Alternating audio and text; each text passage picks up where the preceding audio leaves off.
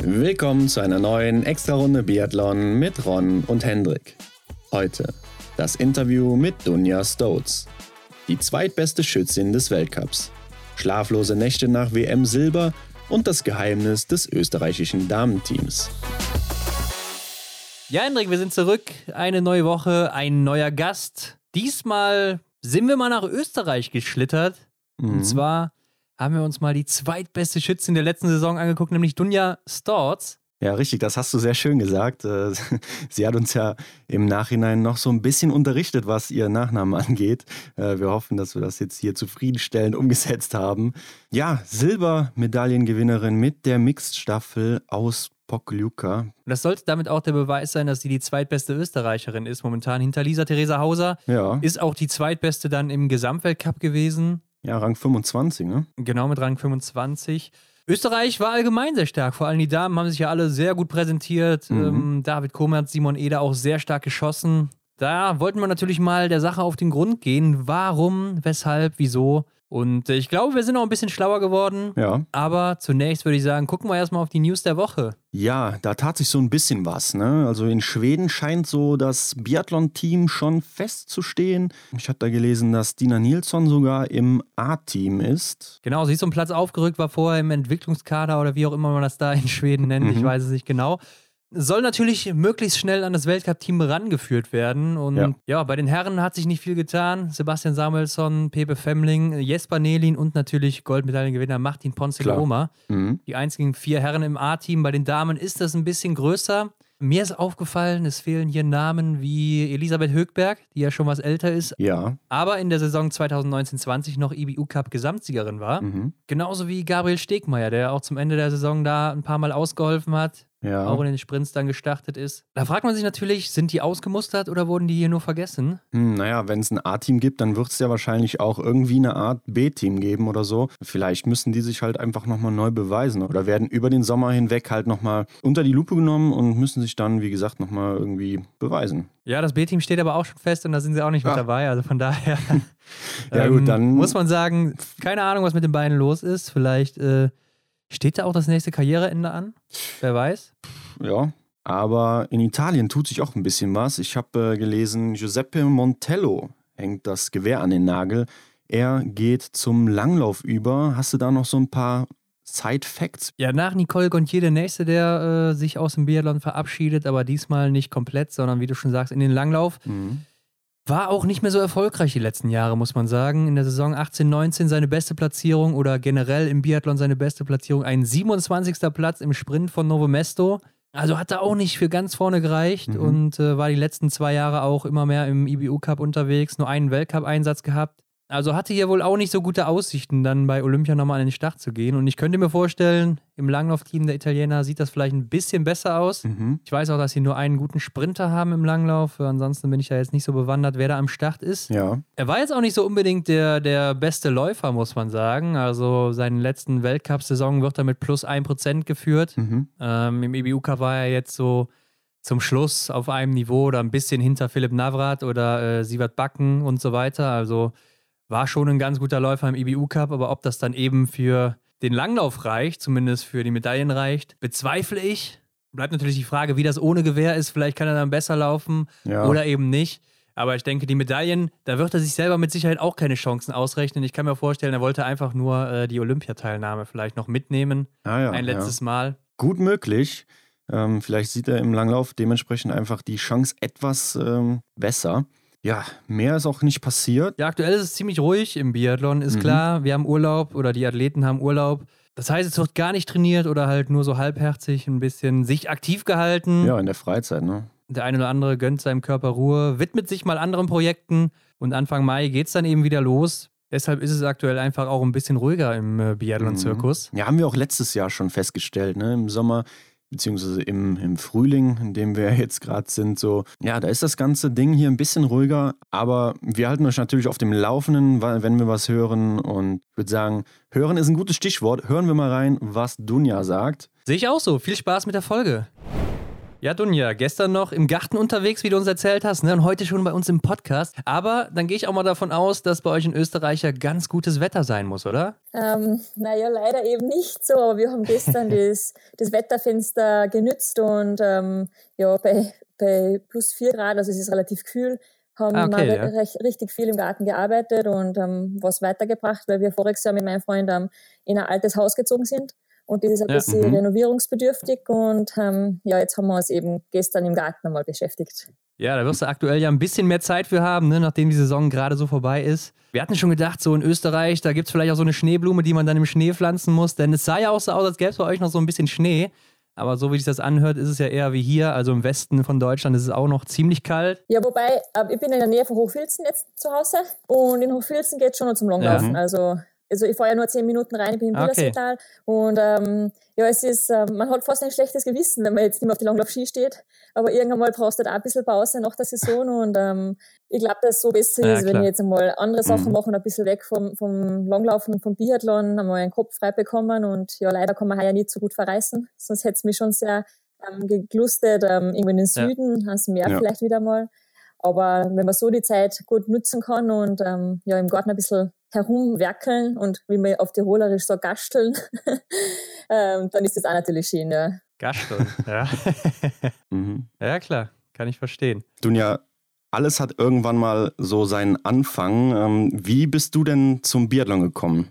Ähm, ja, ich war eigentlich, als Kind habe ich mit Langlaufen angefangen, bin mit drei Jahren mhm. auf der Alpinski gestanden und mit vier dann das erste Mal auf die Langlaufski.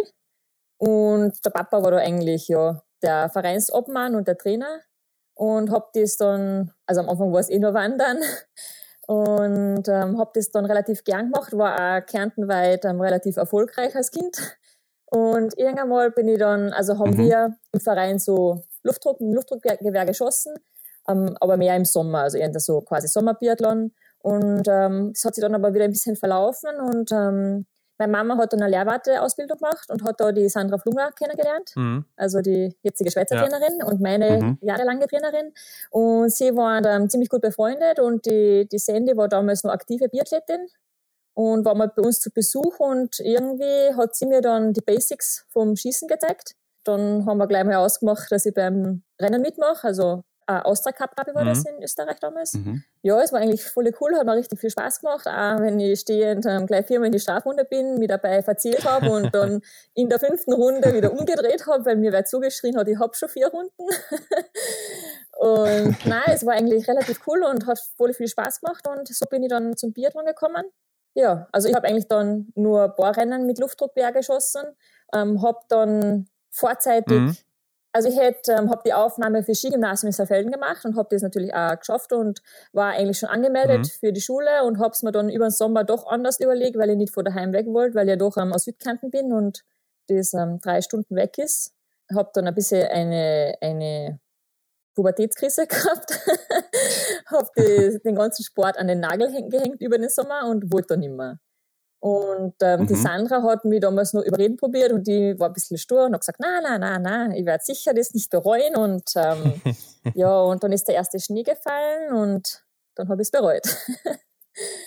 und ähm, habe dann im nächsten Jahr quer einsteigen können in die sechste Klasse im Skigymnasium, mhm. habe zwar Französisch und Sportkunde selber nachlernen müssen, ähm, habe da auch auf der Volkshochschule mhm. in Klagenfurt ähm, einen Französischkurs besucht dass ich eben da die Sprache erlernen, weil ich halt einen Jahresstoff gehabt habe zur Prüfung. Und Gott sei Dank hat das damals alles gut geklappt mhm. und ähm, so bin ich dann eigentlich zum Biathlon gekommen. Ja. Weißt du ja noch, in welchem Alter das ungefähr war, wo du dann gesagt hast, ja, jetzt bin ich Biathletin? Ähm, ja, 2016. 2016? Also 2008, 2009 habe ich dann mit dem Biathlon angefangen, so richtig. Ah, okay, ja. Das ist ja noch gar ja. nicht so lange her, 2016 dann. Ah, nein, stimmt, war 2000, nicht 2016, Entschuldigung, 2008, 2009, also mit 16 Jahren, so würde ich sagen. Ach so, okay. Ja, ja. Entschuldigung. Jetzt habe ich einen Blödsinn gesagt. Macht nichts. Das ist ja dann aber auch schon wieder ein paar Jahre her, muss man sagen. Aber du hast auch mittlerweile ja schon relativ viel Weltcup-Erfahrung sammeln können. Hast nämlich dann auch ja schon nach zwei Jugendweltmeisterschaften und einigen Einsätzen im IBU-Cup, wie wir gesehen haben, 2013 mit 19 Jahren schon dein Weltcup-Debüt gegeben. Und damals in der Staffel von Hochfilzen vor heimischer Kulisse und äh, das könnte ich mir vorstellen, ist dann auch sicher was Besonderes für so eine junge Athletin, oder? Ja, das war, das war richtig, richtig eine coole Sache, muss ich sagen. Ähm, war da gescheit nervös vor dem Start und ähm, habe aber dann gleich beim ersten Rennen fehlerfrei geschossen. Also das ja. war mhm. richtig cool und ähm, es war ein ganz neues Erlebnis, weil eben vor heimischem Publikum hat das Publikum auch meinen Namen geschrien auf der Loipe und so und ich habe da Gänsehaut gehabt unterm Laufen und ähm, ich glaube, wir sind damals überrundet worden und aus dem Rennen genommen, aber es war mhm. trotzdem mhm. voll die coole Erfahrung und ähm, ja, eben wunderschön, wenn man das Weltcup-Debüt daheim geben darf. Und ich denke mal, deine Freunde und Familie waren auch alle am Start, haben dich angefeuert dann da an der Strecke. Ja, genau, ja. Die habe ich natürlich ja. alle eingeladen, dass sie mal zuschauen kommen, ja. Und die Eltern natürlich voll stolz gewesen damals, weil man hat ja nicht wissen können, dass sich die Karriere dann so entwickelt, aber es war schon richtig cool, mal da das erste Mal reinzuschnuppern, ja. ja. Weißt du denn auch noch, wie so dein erstes Rennen damals lief, also aus deiner Sicht auch? Ja, also ich bin da ähm, als Schlussläuferin gelaufen und ähm, ja. mhm. habe eben gewusst, ich, ich, muss stehend noch fehlerfrei durchkommen, dass wir wenigstens ähm, die Chance vielleicht haben, das Rennen fertig zu laufen. Ja, das, dem ist dann ja. nicht so gewesen, also fehlerfrei bin ich schon durchgekommen. Ähm, wie gesagt, ich war vor dem Rennen ne, mega nervös. Da haben eh die Teamkolleginnen quasi gesagt, ja, ähm, jedem ist einmal so gegangen, es ist für jedes das erste Mal. Und ähm, ja, das, dass ich da die Stärke im Skistand gleich so ausgespielt habe, das war voll cool. Natürlich hat es da im Laufen noch mega weit gefehlt. Aber mhm. ich glaube, das erste Weltcuprennen, das, das vergisst man, glaube ich, nie in der Karriere, ja. Mhm. Also du wurdest dann wahrscheinlich auch auf der letzten Runde überholt, oder? Ich glaube, das war so, ja an das, ja, das habe ich, glaube ich, okay, ein bisschen verdrängt. ja. Ist vielleicht auch besser so, ja. also die guten Erinnerungen sind geblieben und damals eben noch mit, mit super Publikum, was halt jetzt in den letzten Jahren oder letztes Jahr und jetzt zum Schluss vom Ende vor voriger Saison leider nicht mehr so ge gewesen ist. Aber damals war das noch richtig cool, ja, und freue mich schon, wenn, wenn Zuschauer wieder erlaubt sind und das wieder mhm. ähm, wie gewohnt abläuft. Und da hast du dann wahrscheinlich auch das erste Mal diese großen Namen aus der Szene gehört, oder? Beziehungsweise auch gesehen. Äh, gehört hast du es wahrscheinlich schon vorher. Zum Beispiel, ich denke jetzt gerade an Daria Domracheva oder ähm, Thora Berger, Kaiser Meckrein natürlich auch. Was ist das für ein Gefühl gewesen, zum ersten Mal zusammen mit denen dann an den Start zu gehen? Ja, es war schon ein bisschen so, ähm, wie soll ich sagen, man hat es halt aus dem Fernsehen gekannt mhm. und dann stehst du da, da und du siehst es live und ähm, mhm. Denkst da so, okay. Ich, ich, weiß, dass ich mir gedacht habe, die sind ja gar nicht so groß, wie sie im Fernsehen ausschauen. Also es ist irgendwie, hat man irgendwie so das Gefühl, dass die im Fernsehen alle so riesig oder halt größer sind und in Live dann halt doch nicht so. Und ja, wenn, wenn du da mit denen, also in der Staffel ähm, läufst oder gegen sie läufst, dann denkst du, oh, jetzt kommt's, jetzt kommt's, jetzt kommt's oder so. Mhm. Und ähm, es ist, also als junge Athleten ist man da schon ein bisschen, ähm, ich glaube, da, da ist man noch weniger bei sich selber und im Fokus, sondern hat halt die, die Aufmerksamkeit überall um und um und ja, es ist, glaube ich, gewöhnungsbedürftig. Also am Anfang hat mir das schon ziemlich, ähm, wie soll ich sagen, aus der Bahn geworfen oder so. Also da war eben der Fokus mhm. noch nicht so da. Aber auf jeden Fall war das voll cool, dass, dass ich eben noch in der Ära, also eine Weltdebüt gehabt habe, wo sie auch schon noch gelaufen mhm. sind. Ja. Ja, das waren natürlich auch alle sehr erfolgreiche Damen dann auch nachher. Ne? Ich glaube, in der Saison war das ja auch, wo Daya Domracheva dann in Sochi so abgeräumt hat. Ja, genau. Ja. Auf jeden Fall ging es danach auch sehr erfolgreich für dich weiter bei den Junioren-Europameisterschaften 2015 in OTP. Hier hast du nämlich dann in drei Einzelrennen zwei Silbermedaillen und eine Bronzemedaille geholt. Bist damit wahrscheinlich eine der erfolgreichsten Athletinnen da gewesen. Hast du dann damals auch gedacht, dass du vielleicht jetzt so diesen Schwung mitnehmen kannst in den Weltcup, den du da in der Europameisterschaft gesammelt hast, so? Ähm, ja, OTP war Wahnsinn. Also das war sehr ähm, unerwartet, muss ich sagen, weil ja. ich zwei Tage vor der Abreise ähm, eine Magenverstimmung gekriegt habe und habe mhm. mich da eigentlich nur mehr von Kartoffeln ernährt. Also ich habe Kartoffeln aller allen möglichen Varianten und Formen gegessen und auch bei der Anreise ähm, hat jeder halt was Normales gegessen auf der Raststätte, wo man von Tallinn, glaube ich, Mhm. mhm. nach ähm, Otterbeck gefahren sein und ich habe aber nur Kartoffeln die ganze Zeit gegessen und habe dann eh nicht gewusst, wie und was, weil ich auch trainieren nicht habe können und habe dann beim offiziellen Training das erste Mal wieder ein paar schnelle Schritte gemacht und es hat sich dann Gott sei Dank relativ gut angefühlt und dann war es eben die erfolgreichste ähm, Jugend, also Junioren-EM für mich und ich habe halt damals das erste Mal gemerkt, ähm, dass wenn man eigentlich keine Erwartungen hat und sie selber wenig Druck macht, dass es am besten läuft. Ähm, das ist heute auch noch mhm. so. Leider gelingt es ähm, relativ selten, dass man sich selber keinen Druck und keine Hoffnungen und Erwartungen macht. Ähm, aber damals war es eben so, weil, weil ich eigentlich so am Semmel gewesen bin davor, ähm, habe ich es einfach genossen, dass ich laufen kann und am Start sein darf. Und ähm, ja, dann ist es so aufgegangen. Also in drei Rennen drei Medaillen machen, das war damals ein richtig, richtiger Wahnsinn. Und ja, wie, wie, wie du gesagt hast, ich habe da schon gehofft, mhm. dass ich den Schwung mitnehmen kann. Ist es die Saison gewesen, wo, wo die WM in Kontiolahti gewesen ist? Ja, genau, ja. Achso, ja. Ja, da habe ich es dann eh mitnehmen können in dieser Saison. Ja. Also das war mega cool. Wenn man mal im Flow ist, dann geht es fast von selber, muss man sagen.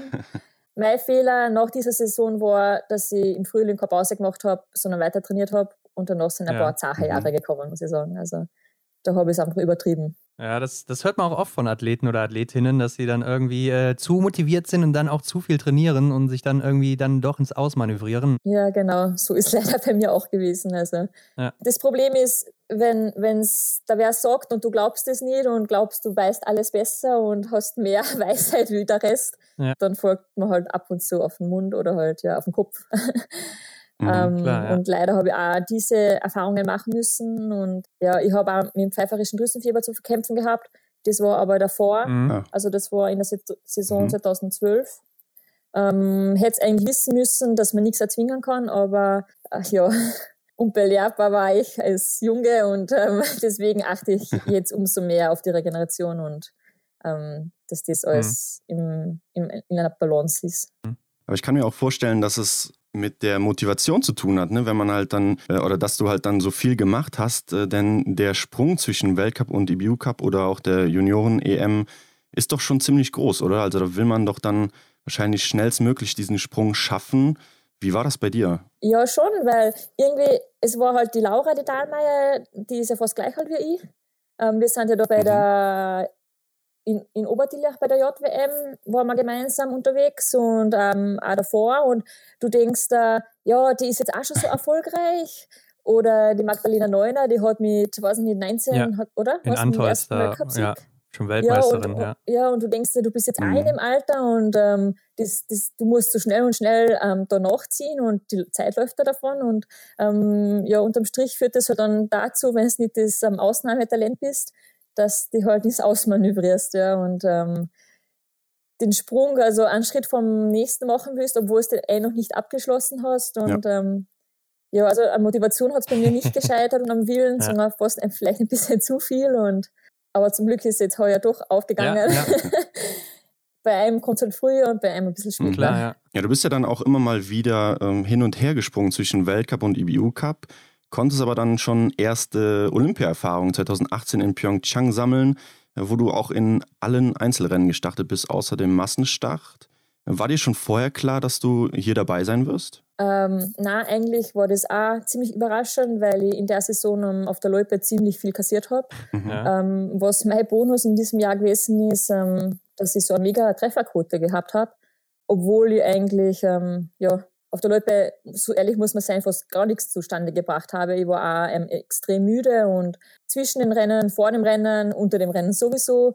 Und das war irgendwie klassisch, hat sich angefühlt, als hätte es null Energie.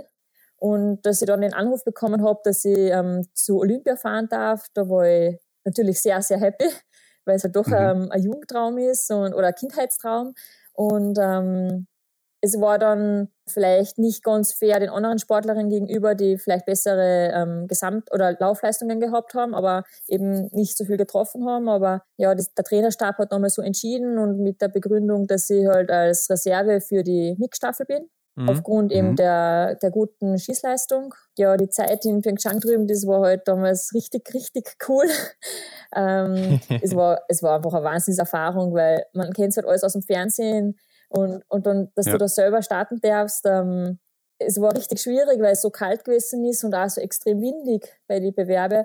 Und ähm, ja, beim Sprint habe ich dann wieder fehlerfrei geschossen und habe dadurch eben einen Verfolger geschafft. Und ähm, das war damals mein großes Ziel, wie ich hingefahren bin. Ist vielleicht, klingt jetzt vielleicht nicht so super, wenn man zu Olympia fährt und nur so ein kleines, unter Anführungszeichen, Ziel gehabt hat. Aber ich ja. habe gewusst, damals war halt zu der Zeit nicht viel mehr drin, weil ich einfach so kaputt gewesen bin und habe aber viele, viele Erfahrungen sammeln dürfen drüben. Also für das bin ich echt dankbar und vielleicht ist es eh voll cool, wenn man sowas schon mal durchgemacht hat und ähm, man weiß dann unterm Strich, ähm, es ist zwar Olympia und es ist nur alle vier Jahre, aber die Rennen an und für sich sind die gleichen. Also die Distanz ist gleich lang, man schießt auf 50 Meter Abstand. Also es ist jetzt nicht sowas, wo es, dich selber voll ähm, stressen muss, weil es jetzt was ähm, anderes ist.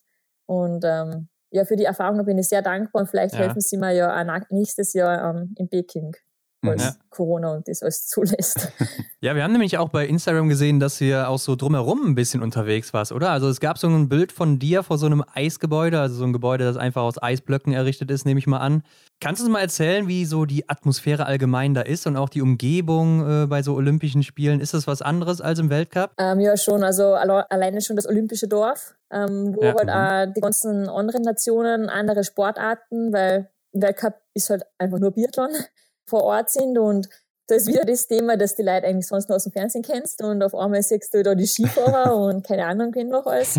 Und ähm, von dem ja. her war das schon ganz schön cool. Und ähm, ja, ich, ich habe da mal, wir haben da am Nachmittag, ich glaube, zwei Tage frei gehabt. Ob das nicht nach dem Einzel gewesen ist, wo ich da nur noch für die Mixstaffel Reserve war. Und da habe ich mir gedacht, ja, ich schaue mir mal ein bisschen die Umgebung an. Und ähm, mit mir mhm. ist da eine Therapeutin unterwegs gewesen. Ja, das war so eine Eisstadt also da hat es auch andere Figuren noch gegeben und eben, wie du gesagt hast, alles aus Eis und hat mhm. mega cool ausgeschaut. Also sowas habe ich bei uns noch gar nicht gesehen. ähm, und also gibt es in Hochfilzen nicht, kann man sagen. Nein, da gibt es Schnee. okay. Schnee en masse. Ja. Und ähm, Nein, ich bin auch in einen, Supermarkt reingegangen, weil ich einfach wissen wollte, was drüben halt so haben und war also schon ein bisschen so schockiert, dass so viele verschiedene Pilze gehabt haben, also in allen möglichen Formen und Varianten und ähm, hat richtig unappetitlich ausgeschaut, muss ich sagen. Mhm. ähm, aber es war, es war einfach ein Erlebnis und ich habe mir gedacht, ich muss so viel wie möglich mitnehmen, weil ich glaube jetzt nicht, dass ich so bald wieder nach Südkorea komme und bin dann auch mit dem Bus einmal runter ans Meer gefahren, wo das andere olympische Dorf ist. Ja. Da war an dem Tag war ich alleine unterwegs, weil die anderen zwei Mädels haben sich eben das letzte Rennen noch vorbereitet. Habe eigentlich ähm, nicht genau gewusst, worauf ich mich da eingelassen habe, weil ja unten, es hat ja kein Mensch Englisch kennen und ähm, haben es mir im Olympischen Dorf noch sagen können, ja, dass da vorne ein Taxistand ist und ich sollte halt sagen, wo ich hin möchte und ja, es war, es war, ein, wie soll ich sagen, ein Adventure. Würde ich vielleicht so heutzutage nicht nochmal machen, alleine und ähm, ja, so ohne Plan und ohne Vorkenntnisse, aber in dem Moment war es irgendwie cool und ähm, was Besonderes. Du hast auf jeden Fall dann was gesehen ja, da von genau, Südkorea, ja. was viele ja nicht behaupten können, die dann da äh, gestartet sind, weil die ja sich wirklich nur auf die Rennen fokussieren mussten. Ne? Ja, ja, genau. So da ich auch sagen. Ich war ja. einmal bei den Skifahrer mhm. zuschauen. Das war aber hübsch noch am Anfang, aber das war eh, das waren nur 10 Kilometer oder so.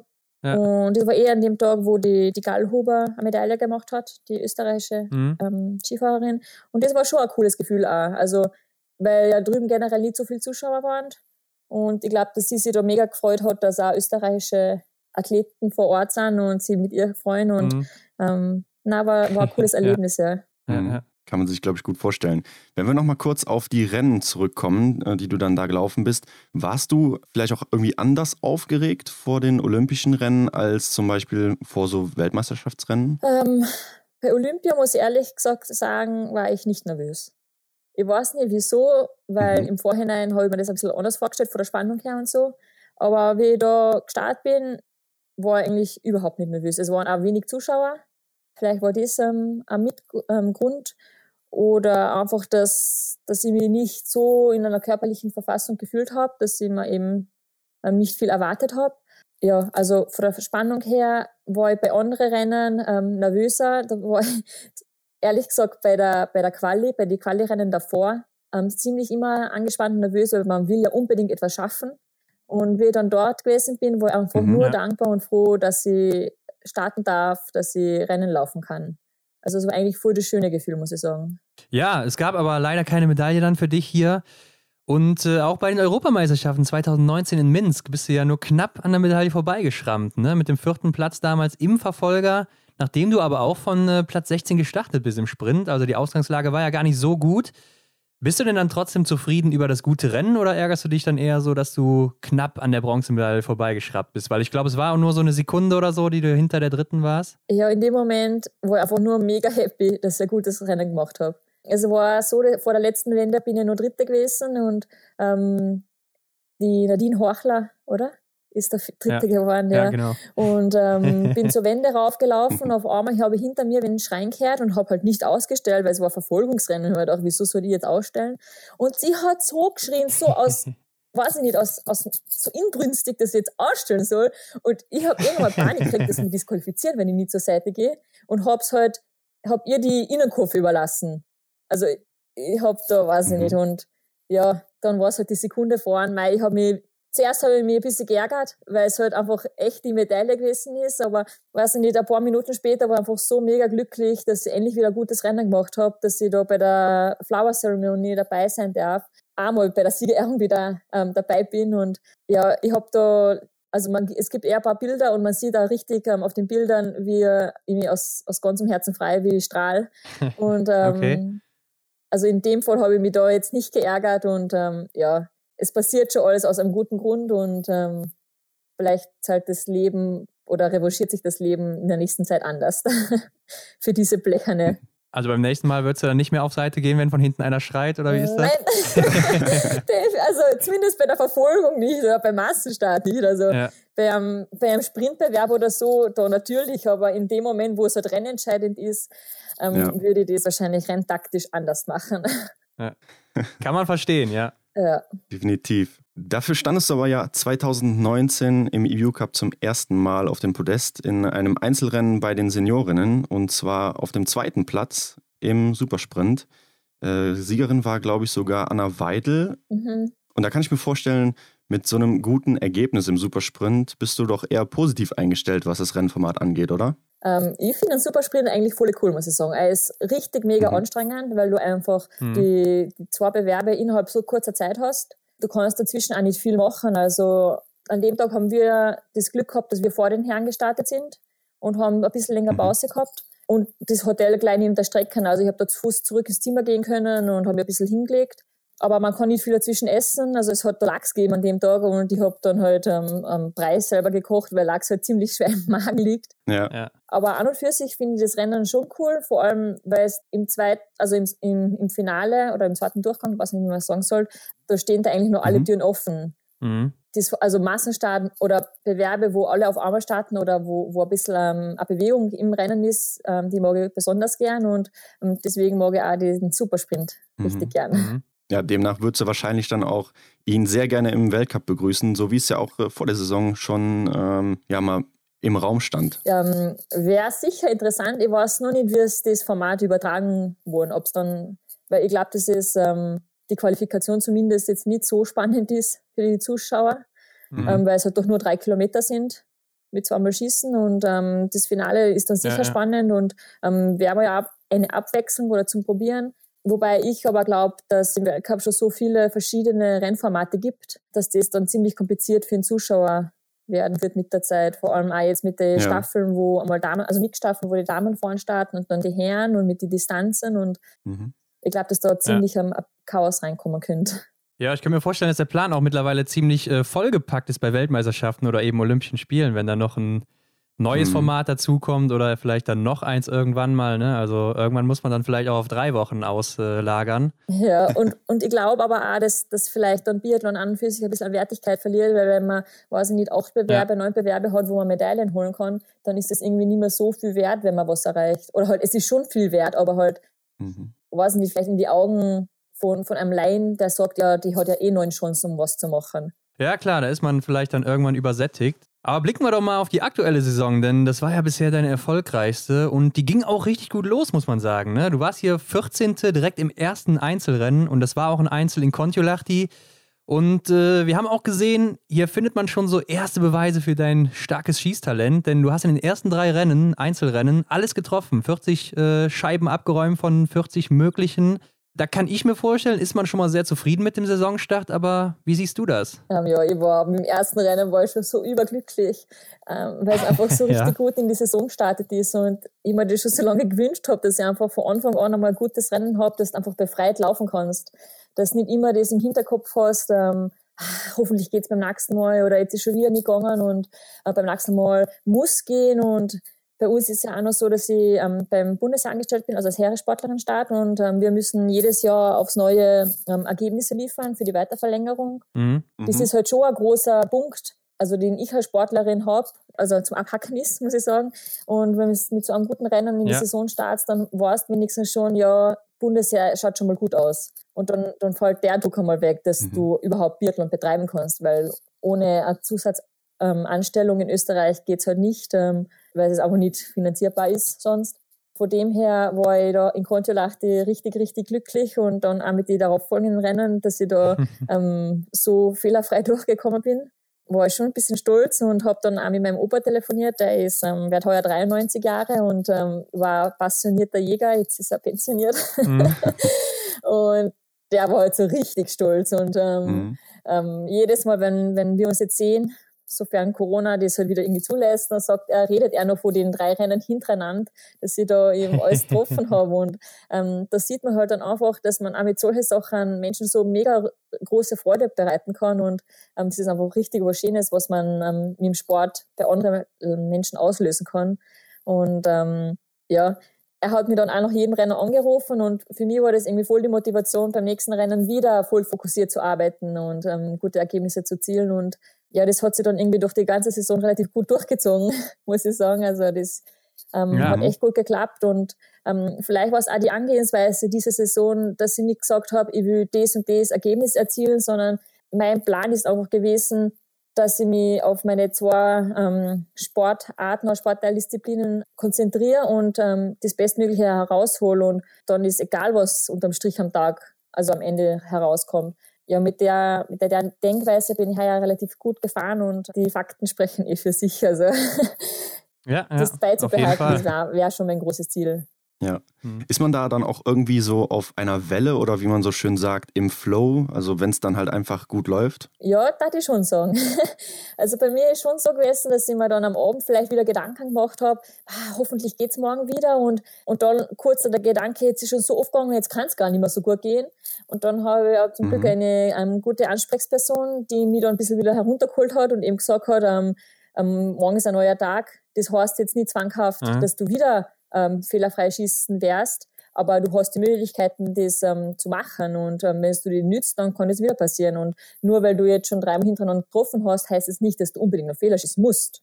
Mhm. Was nicht, nach die Gespräche, die meistens eh nicht lang gedauert haben, war irgendwie wieder voll beruhigt und ähm, wie du ja. sagst, ein bisschen im Flow gefühlt, ja. Ja, in Oberhof und Hochfilzen vorher ging es ähm, leider etwas bergab bei dir. Am Schießstand hast du natürlich wieder perfekt gearbeitet, ne, mit dreimal null Fehlern im, in, in drei Sprints. Ähm, aber läuferisch war da nicht so viel zu holen. Ähm, wie war das für dich zu merken, dass du hier ja nicht weiter nach vorne kamst als äh, Platz 25, obwohl du ja zehnmal getroffen hattest? Ähm, wie gesagt, ich glaube, man muss immer schauen, von wo man kommt. Und ähm, ja. Mhm. mir ist die letzten Jahre, bin mit, mit fehlerfrei teilweise nicht im Verfolger gewesen, also nicht über Platz 60 hinausgekommen. Und ähm, mhm. deswegen habe ich das gar nicht so schlimm empfunden, dass ich jetzt ähm, quasi nur unter Anführungszeichen 25 servierst, wie du das jetzt sagst. Sondern ja. für mich war das eigentlich ein, ein Teilerfolg, dass ich wieder in den Punkten bin und wieder unter den 30. Ja. Also ich glaube, das war, ist ein bisschen Ansichtssache, wie man halt den Fokus oder den Blick auf gewisse Sachen hat und für mich waren das genauso gute Ergebnisse wie zum Beispiel jetzt in Kontiolahti, nur dass halt an dem Tag ähm, ja, 24 Mädels besser waren. Also ich habe am Schießstand mhm. probiert, mhm. alles ähm, herauszuholen, was mir geglückt ist. Ähm, auf der Loipe habe ich mich natürlich auch bis zum Limit verausgabt. Da war halt vielleicht ähm, was nicht mein Tag und hat der Körper nicht so mitgespielt, wie ich wollte. Aber ähm, unterm Strich waren es jetzt keine schlechten Rennen, sondern ähm, ich war eigentlich mega zufrieden. Also ich hätte jetzt nicht sagen können, dass es mhm. schlecht war. Das Einzige, was mich zum Beispiel ein bisschen geärgert habe, war, dass ich bei Bewerb mit viermal Schießen zu viele Fehler geschossen habe. Also da habe ich mich selber ein bisschen mhm. Ähm, mhm. herausgenommen aus dem Bewerb. Mhm. Ja, aber ich glaube, das ist auch eine gesunde Sichtweise dann von dir, ne? Wenn du so ein Rennen reingehst oder halt so ein Rennen analysierst für dich und sagst, dass ich bin einfach zufrieden mit meiner Leistung, weil dir bringt es ja nichts, wenn du äh, mit zehn Treffern sagst, boah, warum bin ich jetzt nicht wie Tiril Eckhoff hier Erster geworden oder sowas? Dann wärst du, glaube ich, nur enttäuscht, kann ich mir vorstellen, ne? Ja, eben, ja. Also ich glaube, ja. wenn du mal so, so ein mega Superstar bist, wie die Tiril zurzeit ist, da sind natürlich die Ansprüche anders. Und ich glaube, ich, ich, kann mir nicht vorstellen, dass sie ja. jetzt mit einem 25. Platz zufrieden wäre, ähm, weil sie ja. einfach was anderes gewöhnt ist. Aber ich, jetzt in meinem Fall, bin heuer noch nichts anderes gewöhnt gewesen und ähm, war dadurch mit allen Top 40 Platzierungen mega, mega happy. Und mhm. weil mein großes Ziel auch gewesen ist, so oft wie möglich Punkte machen im Weltcup.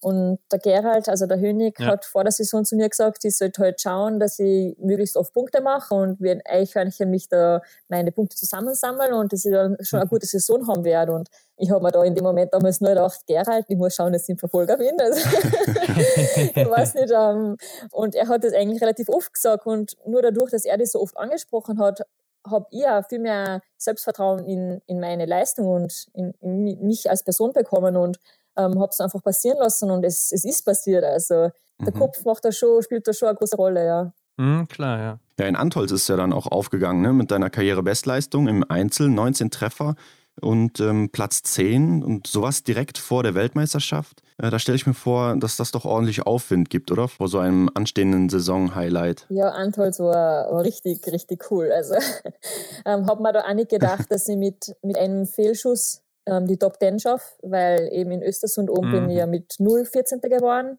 Habe mich da auf der Spur auch nicht so voll getraut zu laufen, weil halt jeder immer sagt, Antholz und die Höhe und ähm, aufpassen, dass nicht überbased, weil mhm. sonst kommt der Hammer und mhm. ja, war, hab dann erst auf dem letzten Kilometer richtig Gas gegeben, also hab dann zum Schluss eh noch voll zittern müssen, weil ja die Marion eigentlich ähm, mit einer hohen Startnummer da vorne mir das Leben noch zur Hölle ja. gemacht hat und war dann mega glücklich, ähm, wie ich das erste Top-10-Ergebnis geschafft habe, ja natürlich hast du voll die Motivation dann für die Weltmeisterschaft gehabt. Ja. ja.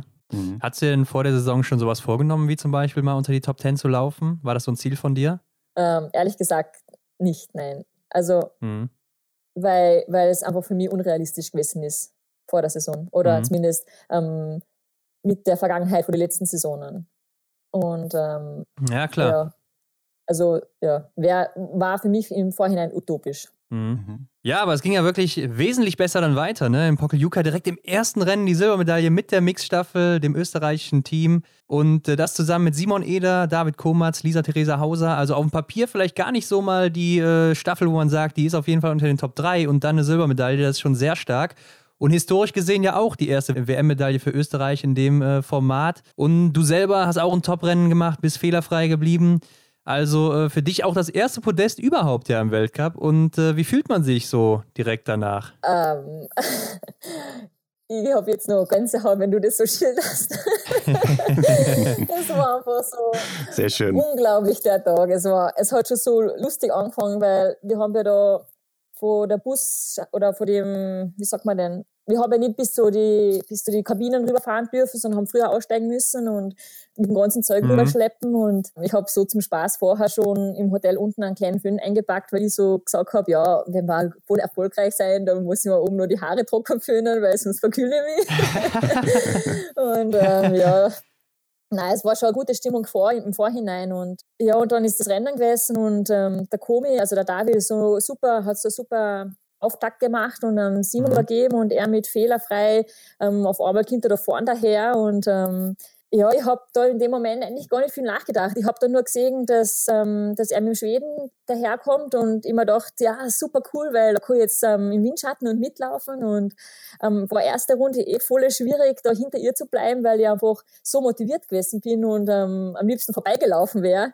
Nur, dass das halt ähm, wie ich schon oft gelernt habe, auf der ersten Runde alles ähm, die ganzen Asse auszuspielen vielleicht nicht sehr förderlich ist. Und ähm, mhm. ja, dass ich da mit, mit ähm, 0-0 durchgekommen bin, ähm, das war richtig cool und voll wichtig, weil dadurch eben die Chance auf eine super Platzierung ähm, geblieben ist. Und das Einzige, was mir im Nachhinein, wo ich ein bisschen gemeckert, gemeckert habe, war, dass die Schwedin da noch zu mir aufgeschlossen hat das hat mich im Nachhinein nur gestört. Unterm Rennen habe ich mir nicht so viel dabei gedacht. Und da habe ich mir nur gedacht, ich muss jetzt ähm, schauen, dass ich da dabei bleibe und ähm, habe da eben auch ziemlich gekämpft und bin übers Limit gegangen. Da im Ziel bin ich lange nicht aufgestanden und ähm, war natürlich mega glücklich mit meinem Rennen. Und das Schlimmste war für mich an dem Tag ähm, die Schlussrunde von der Lisa. Mhm. Also ich war da sowas von nervös. Ich habe noch nie in meinem Leben so fremd genervelt. Das war einfach, ähm, ja ja, es war fast eine Qual.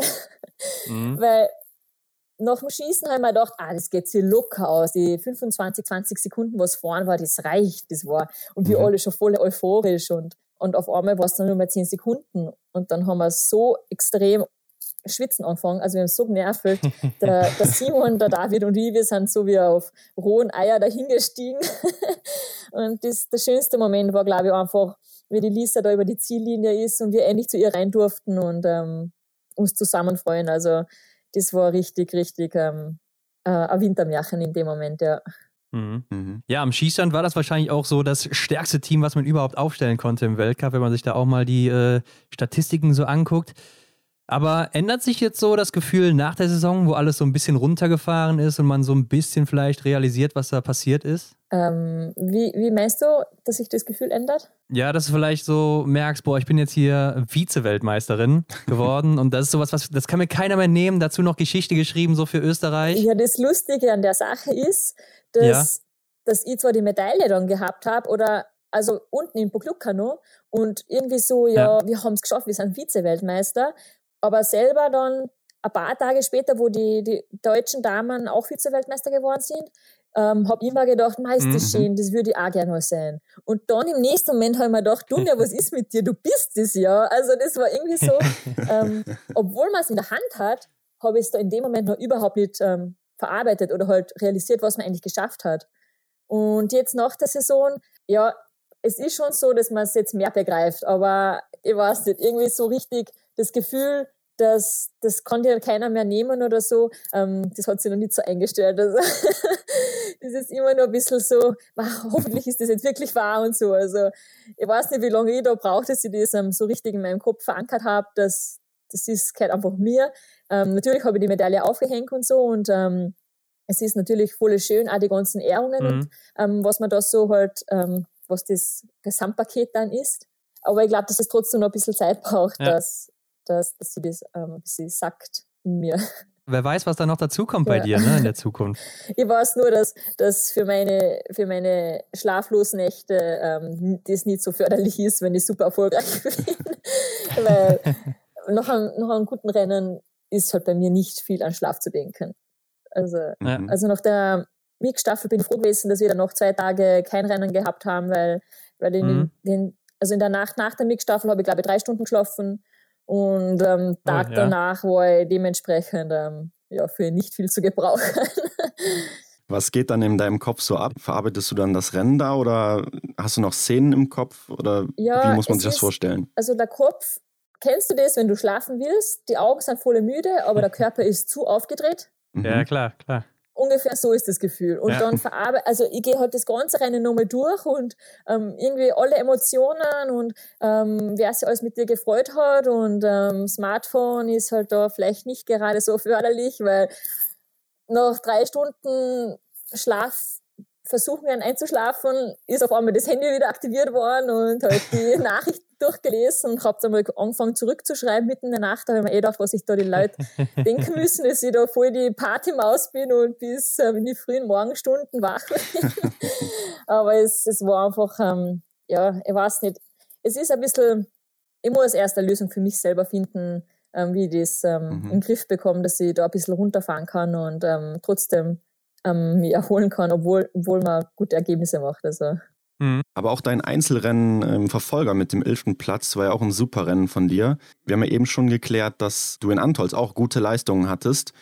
Ähm, und wer sich bei Instagram auf unserem Kanal schon mal die Streckeninformationen angeschaut hat, der wird festgestellt haben, dass die beiden Orte ja ziemlich hochgelegen sind oder ich glaube sogar die beiden höchstgelegenen Orte, Weltcup-Orte sind. Ist das was, womit du keine Probleme hast oder was du einfach gut handeln kannst, diese Höhe? In den letzten Jahren habe ich eigentlich schon ein bisschen Probleme gehabt, vor allem im BU Cup Martell, das liegt nur ein bisschen höher. Ähm, voriges Jahr, also im mhm. Sommer, über den Sommer bin ich relativ viel auf der Höhe gewesen. Ich glaube, dass das schon mhm.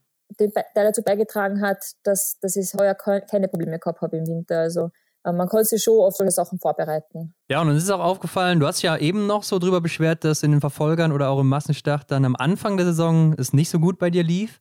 Aber jetzt so gegen Ende haben wir gesehen, hast du richtig gute Aufholjagden gehabt. Hier zum Beispiel Nove Mesto Woche 2, Sprint 41. Platz, dann vorgelaufen auf den 13. im Verfolger mit null Fehlern. Und auch in Östersund, ne, vom 46. Platz im Sprint mit fünf Fehlern sogar auf den 14. vorgelaufen, dann im Verfolger. Was glaubst du, warum, warum lief es auf einmal so gut da am Ende? Ähm, eigentlich ist ja Verfolgung meine Lieblingsdisziplin. Ja. Und ähm, ich mag das voll gern, wenn du im Rennen weißt, wo du stehst. Ja. Und ähm, zumindest, also auch optisch, das selber sie wahrnehmen kannst. Weil wenn die Trainer beim Sprint reinschreien, du bist jetzt, was nicht, Platz 12, 5 Sekunden auf 11, ich, ich kann mir da unter den 5 Sekunden nicht viel vorstellen. Also ja. Ähm, ich weiß jetzt nicht, oder in dem Moment kann ich, weiß ich nicht, wie viele Meter die sind. Und, ähm, mhm. und im Verfolger, dadurch, dass ich so weit hinten gestartet bin, gestartet bin und das irgendwie so eine Mammutaufgabe war, da nach vorn zu kommen und äh, eigentlich ziemlich unrealistisch, dass man so viele Plätze gut machen kann, ähm, habe ich an den zwei Tagen, es ist mir einfach äh, geglückt, das Rennen nicht als Verfolgung zu sehen, sondern einfach selber wieder als äh, ähm, ein, also einen weiteren Wettkampf.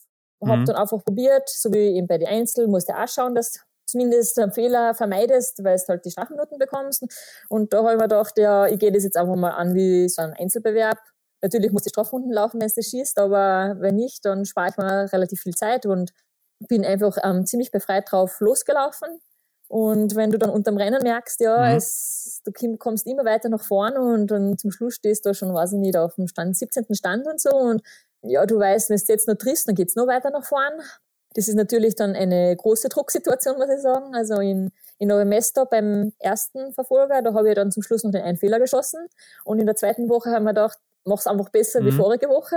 Und das hat dann echt voll gut geklappt. Und in, in Östersund oben war ich selber ein bisschen überrascht, dass mit fünf Fehlern so weit nach vorn geht. Ich habe mir unterm Rennen da nur gedacht, ja, es ist ziemlich windig, die anderen Mädels werden wahrscheinlich auch Fehler schießen. Also scheiß drauf und lauf die drauf unten und wieder Fokus auf der Leute. Mhm. Und ähm, ja. ist eigentlich voll das coole Erlebnis gewesen, weil es einfach oder ich habe einfach gemerkt, dass das nicht aufgeben sollst unterm Rennen. Aber es vielleicht jetzt am Anfang nicht so gut läuft oder so. Und ähm, hat richtig viel Spaß gemacht. Auch wenn es ja. vom Wind her jetzt ähm, ziemlich grenzwertig gewesen ist, ähm, war es trotzdem für mich wieder ein sehr gutes Rennen, ja. Mhm. Ja, du hast auch wirklich gute Laufzeiten da haben wir gesehen. Ne? Also 17. Laufzeit war das und auch nur so ein paar Sekunden hinter der 12. Und es war ja jetzt auch so eine besondere Saison, ne? Also mit also ohne Zuschauer. Und wir haben gehört, du hast auch jetzt dann für dich in der Corona-Zeit Yoga für dich entdeckt. Ah, ja. Und äh, spätestens seit Stola Holmler Greit weiß man ja auch, dass die mentale Komponente unheimlich wichtig ist im Biathlon. Aber kannst du es mal beschreiben, wie dir das so hilft, äh, genau im Wettkampf jetzt Yoga da zu machen, vorher oder danach? Ähm, ich mache es meistens ähm, danach oder am Abend davor. Ja. Ähm, mhm. Einfach, um, dass du ein bisschen mehr einen Fokus zu dir selber findest.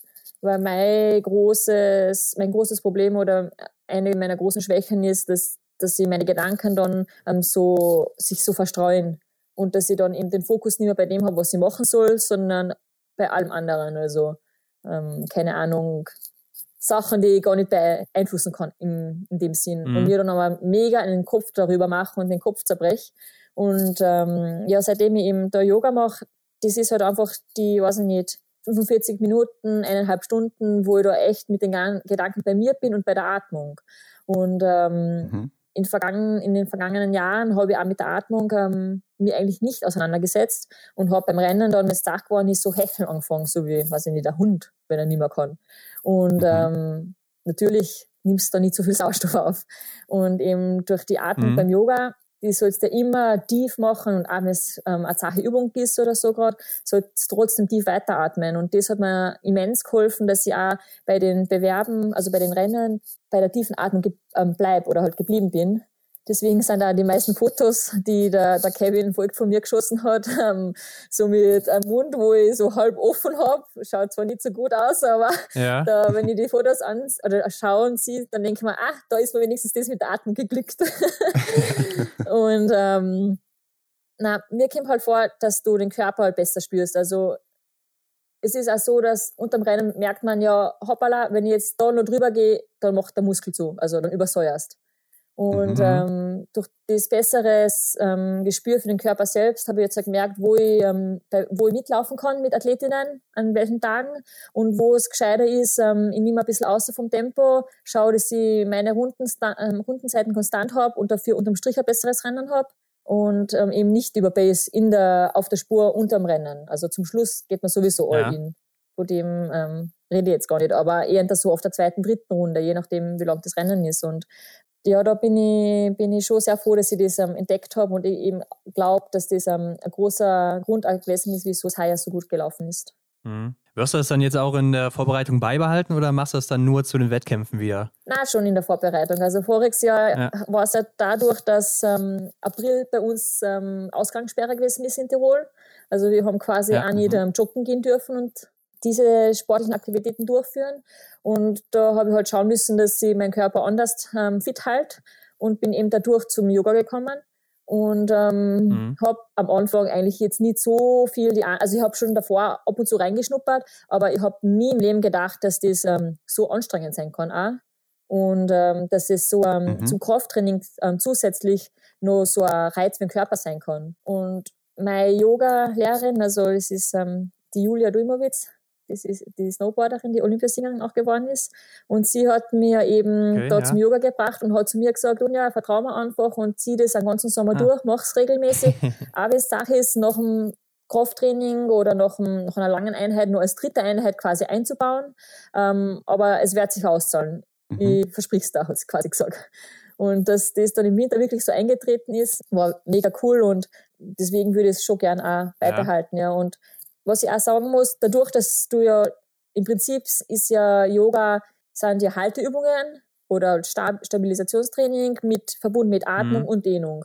Und ähm, mhm. dadurch, dass ich immer quasi zusätzlich noch ähm, Halteübungen gemacht habe, hat sich auch ähm, in der Fitness einiges getan, weil ich halt zusätzlich zu, also als dritte Einheit, Einheit noch Halteübungen gemacht habe. Und das habe ich dann im Winter auch so beibehalten für die Spannung. Und ja, es hat irgendwie geklappt. Von dem her. Kann das dann nicht auch irgendwann vielleicht äh, too much werden, dass du dann äh, ja vielleicht ermüdet einfach auch bist im Rennen? Dadurch, dass du im, im, im Winter ja die Umfänge eh sehr reduzierst, habe ich da jetzt nicht die Bedenken gehabt. Um, wo ich mich mehr gefürchtet habe, war es ja. in, im Sommertraining. Okay. Weil wenn du da, weiß ich nicht, schon 25 Stunden Woche hast und du ja. dann noch ähm, zusätzlich ähm, drei, viermal in der Woche ähm, Yoga machst, mhm. Aber ich habe da einfach einmal ein Experiment gewagt und Gott sei Dank ist es geglückt. Also. Ja, kann man nicht anders sagen, das stimmt. Hast du vielleicht so einen Tipp für den einen oder anderen oder die eine oder andere Zuhörerin bei uns hier, die jetzt denkt, wow, also Yoga würde ich auch mal gerne ausprobieren. Wie fängt man da am besten an? Ich glaube, am einfachsten ist echt, wenn du irgendwo mal an, an eine Person hast, die dir irgendwas zeigen kann. Weil man kann auch die Positionen, kann man mhm. richtig und falsch ausüben. Und ähm, zum Beispiel, ich habe am Anfang relativ oft ähm, oder ganz am Anfang Rückenschmerzen gehabt, weil ich einfach in die Position reingegangen bin und habe die, die Spannung im Bauch nicht gehalten. Und dann bin ich ins Hohlkreuz gefallen. Und ähm, ich glaube, da kann man, wenn man es falsch macht, schon ein bisschen was kaputt auch machen. Mhm. Oder kaputt unter Anführungszeichen, einfach Schmerzen bekommen. Und ähm, ich glaube, wenn du da wen hast, der das richtig zeigt, dass da bist du sicher auf einem sicheren Weg unterwegs. Aber an und für sich gibt's eh auf YouTube sehr viel Tutorials sonst schon, ähm, wo man sich was abschauen kann. Und ja. Mhm. ja. ja, also von dem her, ich bin jetzt nicht so weit, dass ich irgendwie ähm, Yoga-Tipps geben kann. Für das bin ich noch selber zu viel Anfänger und ähm, ähm, Neuling in okay. dieser Szene. Aber ich glaube, alles, was ähm, jemandem Freude bereitet und was sich gut anfühlt, kann gar nicht so viel verkehrt sein. Mhm. Ja, aber ich denke, Yoga ist sicher ein Punkt, der dir zu seiner besten Weltcup-Saison bislang geholfen hat. Mit dem 25. Platz bist du jetzt hier äh, im Gesamtweltcup gelandet und, wie auch schon mal gesagt, die zweitbeste Schützin des gesamten Feldes. Aber uns ist auch aufgefallen, dass vor allem im österreichischen Team auch allgemein einiges ging. Ne? Denn Lisa Theresa Hauser oder auch Julia Schweiger haben auch so ihre Bestleistungen abgerufen. Also, da muss man schon sagen, muss auch einiges richtig gelaufen sein im Sommer oder vielleicht auch in den letzten Jahren. Kannst du uns mal erzählen, wo wir gerade hier so unter uns sind, was denn das Geheimnis der österreichischen Damen ist? Unter uns und zigtausend Zuhörer. ähm, ja, es ist voll cool, dass heuer in der Mannschaft relativ, also echt gut gelaufen ist und ähm, wir sind ja heuer wieder ein Team gewesen. Also in den letzten Jahren waren wir ja ein bisschen zerwürfelt und mhm. ähm, heuer haben sie uns wieder als ein Team zusammengeschmissen und ähm, ich glaube, dass das ähm, fürs Team oder für, für, wie soll ich sagen, also in den letzten Jahren hat es halt schon ähm, so Meinungsverschiedenheiten gegeben und ähm, ähm, jeder hat ein bisschen seine eigene Suppe ähm, ge gekocht und heuer haben wir wieder an einem Strang mhm. gezogen und ähm, die Stimmung im Team war einfach um, um Welten besser wie die Jahre zuvor. Und ähm, das hat man schon mhm. richtig gemerkt im Winter, also weil man ist ja relativ langsam auf dem Weg und ist quasi ja in dem Sinne eine Familie und, und wenn da das Team oder das Klima nicht so passt, dann ist halt schwieriger, gute Ergebnisse zu bringen, wie wenn, wenn man einfach Spaß an der Sache hat und ähm, sich für andere freut und alle in die Richtung, also am gleichen Strang zieht. Und ähm, das war heuer wieder der Fall. Es war richtig, mhm. richtig viel Spaß haben wir gehabt, eine gescheite Gaude ist gewesen und ähm, auch abseits der Rennen. Also ähm, sind Blödsinn gemacht ja. und ähm, ja, es war echt lustig und ich glaube, dass das alles ein bisschen lockerer dann wird. Also man ist da nicht so voll verbissen, sondern ja, man kann es auch genießen, die, den restlichen Tag ähm, zu verbringen und nicht ähm, darauf zu warten, bis endlich wieder Abend ist und man schlafen gehen kann und ähm, dass das Training wieder am nächsten Tag ist oder das Rennen. Ja, ich mhm. glaube, dass das fürs ganze Gemüt und für alles drum und dran echt ähm, eine Bereicherung gewesen ist, dass wir es heuer wieder viel besser ähm, verstanden haben und äh, das, das, das ganze Gespann, also Trainer und Wachsler, Techniker, das hat einfach alles super harmoniert und auch ähm, Physio und deswegen war es echt, hat echt ganz viel Spaß gemacht heuer, ja. Wenn wir uns nochmal deine Leistung so ein bisschen anschauen, vor allem läuferisch, kann man ja beobachten, dass die sich konstant auch verbessern. Du hast dich in den letzten vier Jahren von plus sechs auf vier auf zwei und schließlich auf null Prozent äh, gesteigert, was deine läuferische Leistung angeht. Und daher kennen wir ja schon so eine kleine äh, Tendenz. Ne? Können wir dann daher erwarten, ja, dass du nächste Saison vielleicht schon bei minus 2% bist, was ja dann quasi schon das Level ähm, zum Beispiel von Dorothea Viera oder so entsprechen würde? Ähm, ja, das war natürlich voll cool. also auf jeden Fall werde ich im, über den Sommer jetzt hart daran arbeiten, ähm, ja. dass es in diese Richtung geht. Aber ganz verstehen du es nicht, wie, wie sollte man minus 2% laufen? Oder an wen ist es gemessen dann? Oder wie, wie ist Ach so, das, das ist ähm, der Durchschnittswert der Durchschnitt. wird dann in Prozent umgerechnet. So, also man sagt, ja.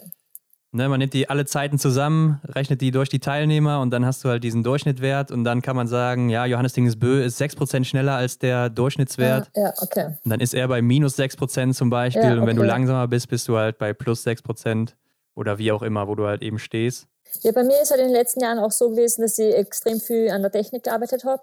Ähm, habe ja, da mhm. quasi meine Körperposition ähm, in die richtige Richtung jetzt gebracht. Ich bin vorher viel zu weit hinten gesessen und ähm, habe ja. eigentlich die Kraft und die Power, die ich so schon gehabt habe von der Kraftkammer her oder so, vom Training, ich habe es einfach nicht ähm, auf die Leute gebracht. Und ähm, mhm. dadurch, dass ich so weit hinten gesessen bin, haben dann meine, ähm, also meine Oberschenkelmuskulatur relativ schnell oder frühzeitig im Bewerb zugemacht und habe dann einfach die Füße nicht mehr so, ähm, ja, wie soll ich sagen, ich war einfach träge dann. Und dadurch, dass ich heuer ja. einfach die ganze Körperhaltung in die richtige Richtung gebracht habe, habe ich mir da sehr viel Energie gespart, was, was jetzt nur die ähm, Oberschenkel anbelangt und habe auch ähm, im restlichen Körper arbeiten können. Und ich glaube, dass wenn ich da bei der Technik auch weiterhin noch voll dranbleibe und ähm, schaue, dass ich mich da verbessere, dass ähm, schon noch weiter nach vorn gehen kann, ja.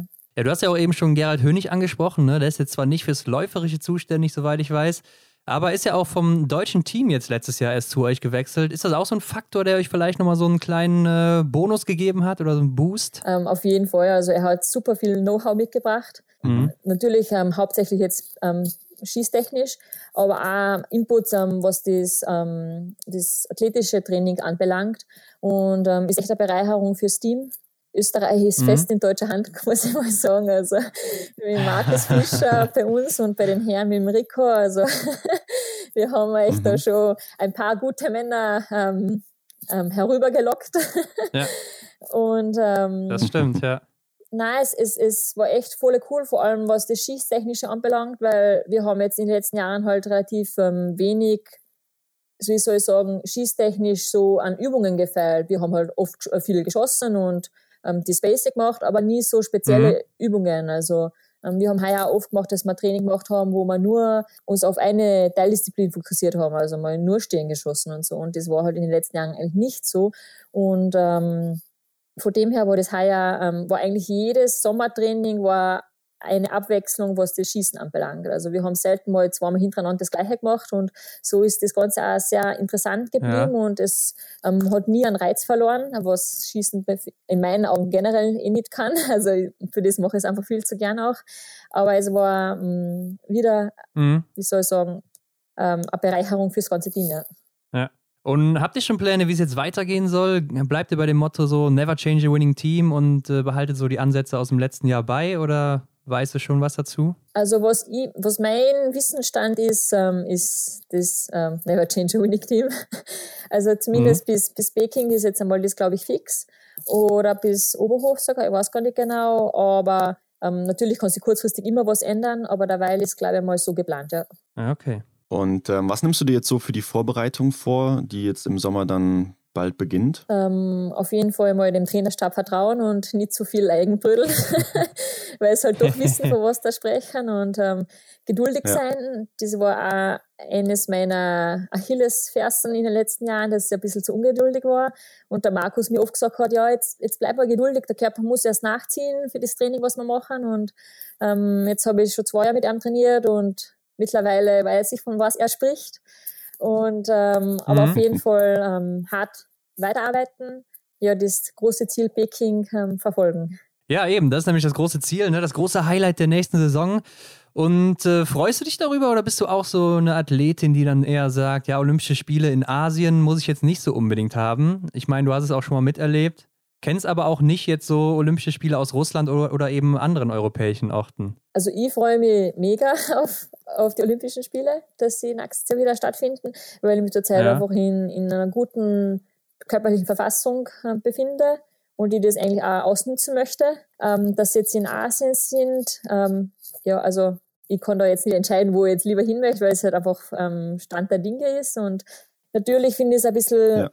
also so politisch gesehen, was halt sich dort abspielt, im Hinter also nicht jetzt ähm, ähm, sportpolitisch gesehen, aber mit ähm, ja, mit den mit die Chinesen, das finde ich jetzt nicht ganz in Ordnung, was da so machen, aber ähm, da, weil es ja das Thema gewesen ist, dass die Amerikaner boykottieren wollen und so.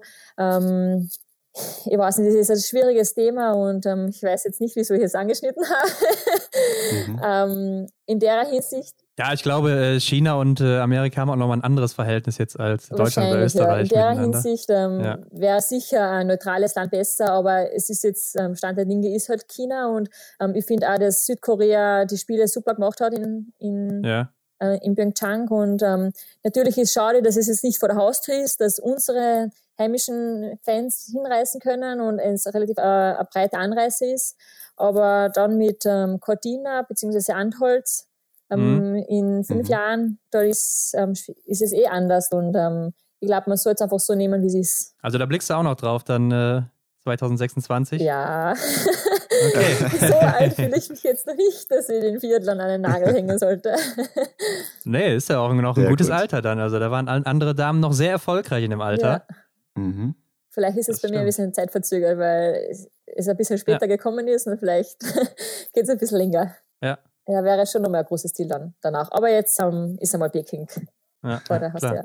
Dunja, du hast ähm, ja quasi schon den Meilenstein der Top 10 in diesem Jahr ähm, oder in dieser Saison halt einmal geschafft. Wie sehen denn deine Ziele für die kommenden Weltcup-Saison aus, wenn wir jetzt mal Olympia ausklammern? Ähm, ja, auf jeden Fall wär, also ist mein großes Ziel, nächstes Jahr mal bei der Flower dabei zu sein. Mhm. Alles, was noch weiter nach vorne geht, nehme ich natürlich sehr gerne mit, aber das war mal ein großes Ziel, Klar. da bei einer Siegerung dabei zu sein. Und ähm, natürlich, ähm, voriges Jahr habe ich gesagt, so oft wie möglich unter die Top 40.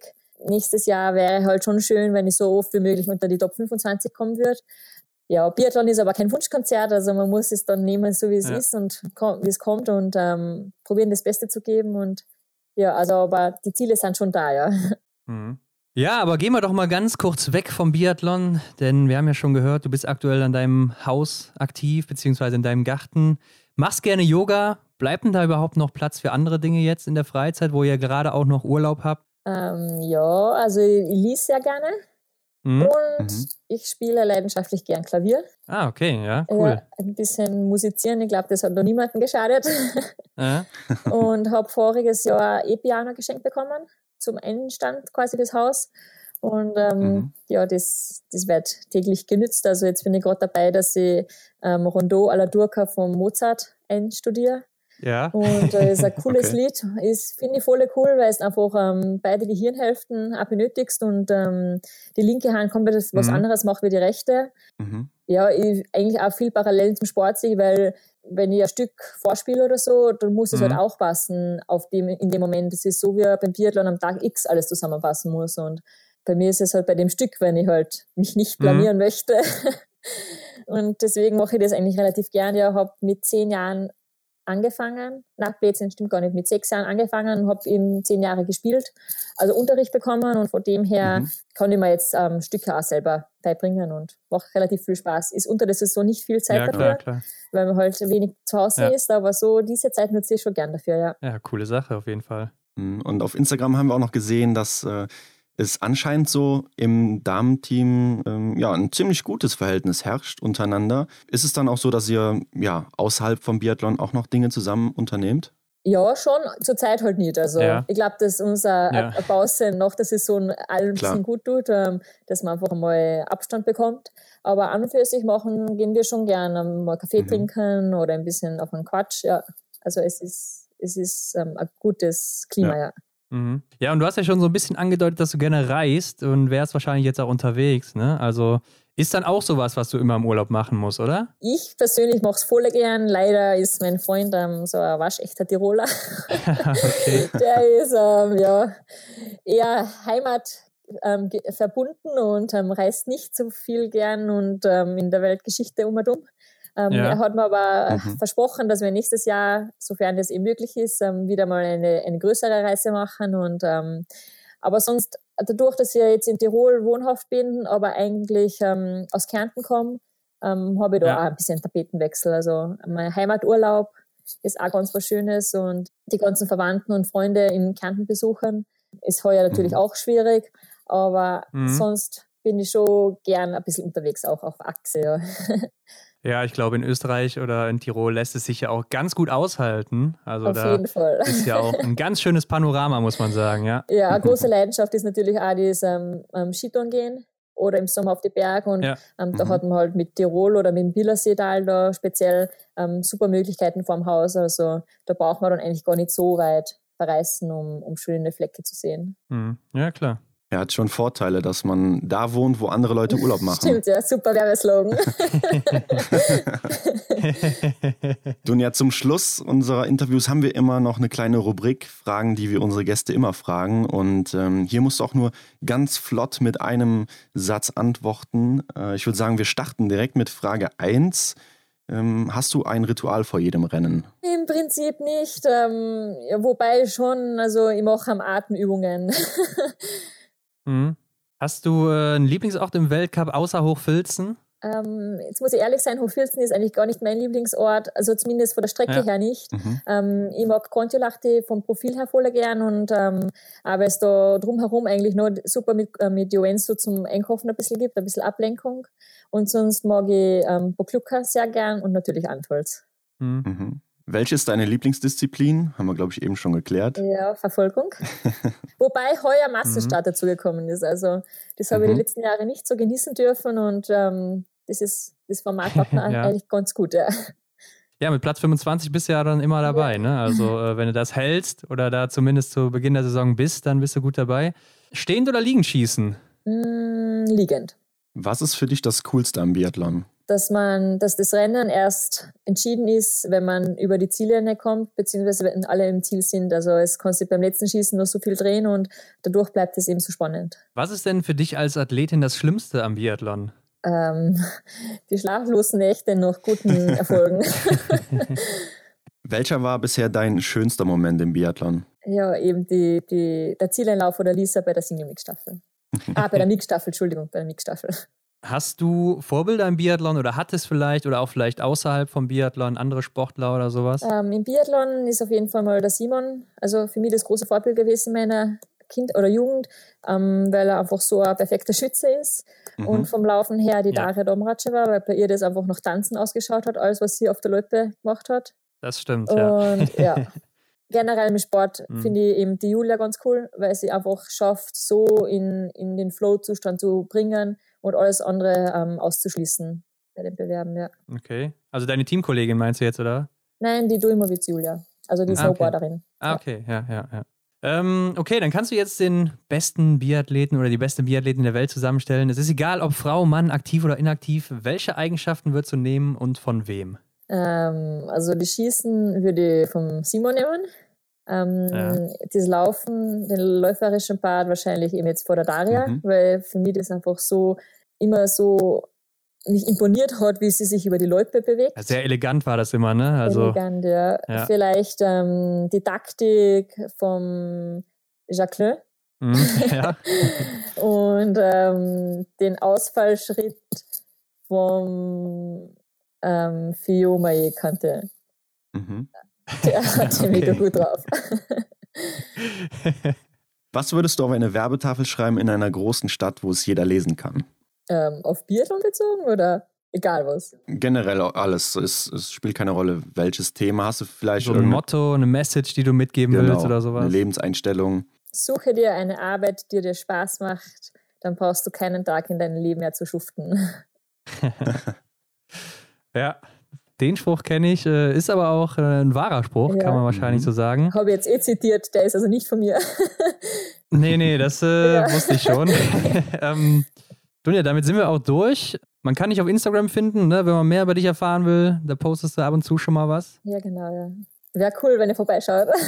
ja. Hast du sonst noch irgendwelche Seiten, äh, ich weiß nicht, Homepages oder vielleicht Facebook, wo man dir folgen soll, sonst irgendwas? Ja, auf Facebook habe ich schon eine Seite. Ähm, Homepage mhm. habe ich jetzt in dem ja. Sinn keine. Also Instagram und Facebook okay. sind meine Social Media Seiten. Ich glaube, man findet dich unter Dunja-Stau, kann das sein? Oder Punkt? Stoats, ähm, ja, Stoats, oh, mein Nachname ist eine Challenge für jeden. Ja, wir haben schon gerätselt. Ja, wir hatten ja, uns im, Vor also, im, Vorfeld so ein Video von dir angeguckt, wo du deinen Namen aussprichst, aber es war nicht so leicht. Okay. Ja, zur, zur Aufklärung, also mein Name ist Stoats. Ja, ist perfekt Stoats. ausgesprochen und für alle anderen, die, die, die da die Zunge, einen Knoten in die Zunge machen, genügt auch Stoats. Stoats. Alles klar. ja. ja. dann wissen wir das auf jeden Fall Sehr fürs schön. nächste Mal. Äh, vielen Dank für deine Zeit und äh, ja, vielleicht gerne. hören wir uns irgendwann mal wieder. Ja, gerne. Danke für die Einladung. Das war super nett mit euch. Fanden wir auch. Bis dann. Ciao. Ciao. Ja, Hendrik, das nenne ich mal eine gesunde Einstellung, so mit seinen Erfolgen umzugehen, beziehungsweise dass man als Athletin dann auch selber auf sich achtet und äh, guckt, dass man sich einfach in jedem Rennen verbessert oder sich selbst verbessert und nicht auf die anderen schaut und sich vergleicht. Mhm, das hat mir auch sehr gut gefallen. Ich glaube, das bringt einen dann tatsächlich am Ende doch das Stückchen weiter. Und ich glaube, weitergehen auch äh, ihre Verbesserungen. Ne? Denn bislang waren die ziemlich konstant und ich glaube, da können wir noch das eine oder andere erwarten von, von der Dunja. Ja, sie will ja noch bis Milan 2026 machen, wo dann die Olympischen Spiele in Antols stattfinden werden. Mhm. Da werden ja dann die Biathlon-Strecken genutzt. Ist ein sehr schöner Ort, muss man sagen. Und dazu, ähm, ja, wenn es so weitergeht, wie du schon sagst, dann ist sie vielleicht auch eine der Medaillenaspirantinnen. Mhm. Könnte durchaus sein, gerade da, wo oft geschossen wird. Und auch hier fällt wieder auf, Yoga, Meditation ist ja so ein bisschen miteinander verbunden. Ja. Scheint so ein Ding zu sein in den letzten Jahren oder jetzt gerade in, bei den neueren Generationen. Mhm. Ich meine, die äh, etablierteren Biathleten und Biathletinnen setzen das anscheinend auch eher so ein in der letzten Zeit. Es ist äh, verrückt, wie, wie sehr scheinbar den Athletinnen und Athleten ja auch die Atmung halt dann doch nochmal einen, einen kleinen Vorteil verschafft. Ne? Also man, klar, klar, jeder muss atmen, ne? Und im, im Sport wird's, im Sport ja, wird's ja. anstrengend, ne? Und ja, anscheinend kann man auch damit äh, dann sehr gut seine Atmung äh, steuern, was anscheinend sehr, sehr wichtig ist. Ja, hat ja auch mit Sicherheit dann Auswirkungen auf den mentalen Aspekt, der ja immer so wichtig beim Schießen dann eben ist. Ja. Und äh, wer kann das äh, einem besser erklären als die zweitbeste Schützin des Feldes? Da bleibt eigentlich nur noch die beste. Mhm. Aber äh, sie war ja auch sehr nah dran an Caroline Knotten und äh, auf jeden Fall starke Leistung Leistung von ihr. Und ich bin da wirklich mal gespannt, was wir da noch erwarten können von Dunja. Da bin ich auch äh, sehr zuversichtlich, muss ich sagen. Ähm, sie hat ja auch selber so ein bisschen gesagt, sie ist etwas später in die ganze Szene eingestiegen und äh, vielleicht braucht es halt einfach noch den ein oder anderen Moment jetzt bei ihr oder hat es in der Vergangenheit, in den letzten ein, zwei Jahren halt gebraucht, bis sie dann wirklich aufgeht. Ne? Und ich glaube, ja, da könnte noch was kommen. Ja, und da gibt es sicher keinen besseren Zeitpunkt als äh, den kommenden Winter mit den Olympischen Spielen. Aber lassen wir uns überraschen. Und ihr könnt uns als Zuhörer auch mal unter das Folgenbild schreiben, wie euch das hier gefallen hat. Was habt ihr so mitgenommen aus dem Gespräch mit Dunja Stolz? Das würde uns auf jeden Fall mal interessieren. Genau, und ihr wisst ja, Feedback ist bei uns gern gesehen, also haut in die Tasten. Und ansonsten Vielen Dank fürs Zuhören und äh, Ron, ich würde sagen, wir hören uns nächste Woche. Auf jeden Fall, Hendrik. Bis dann. Ciao. Ciao.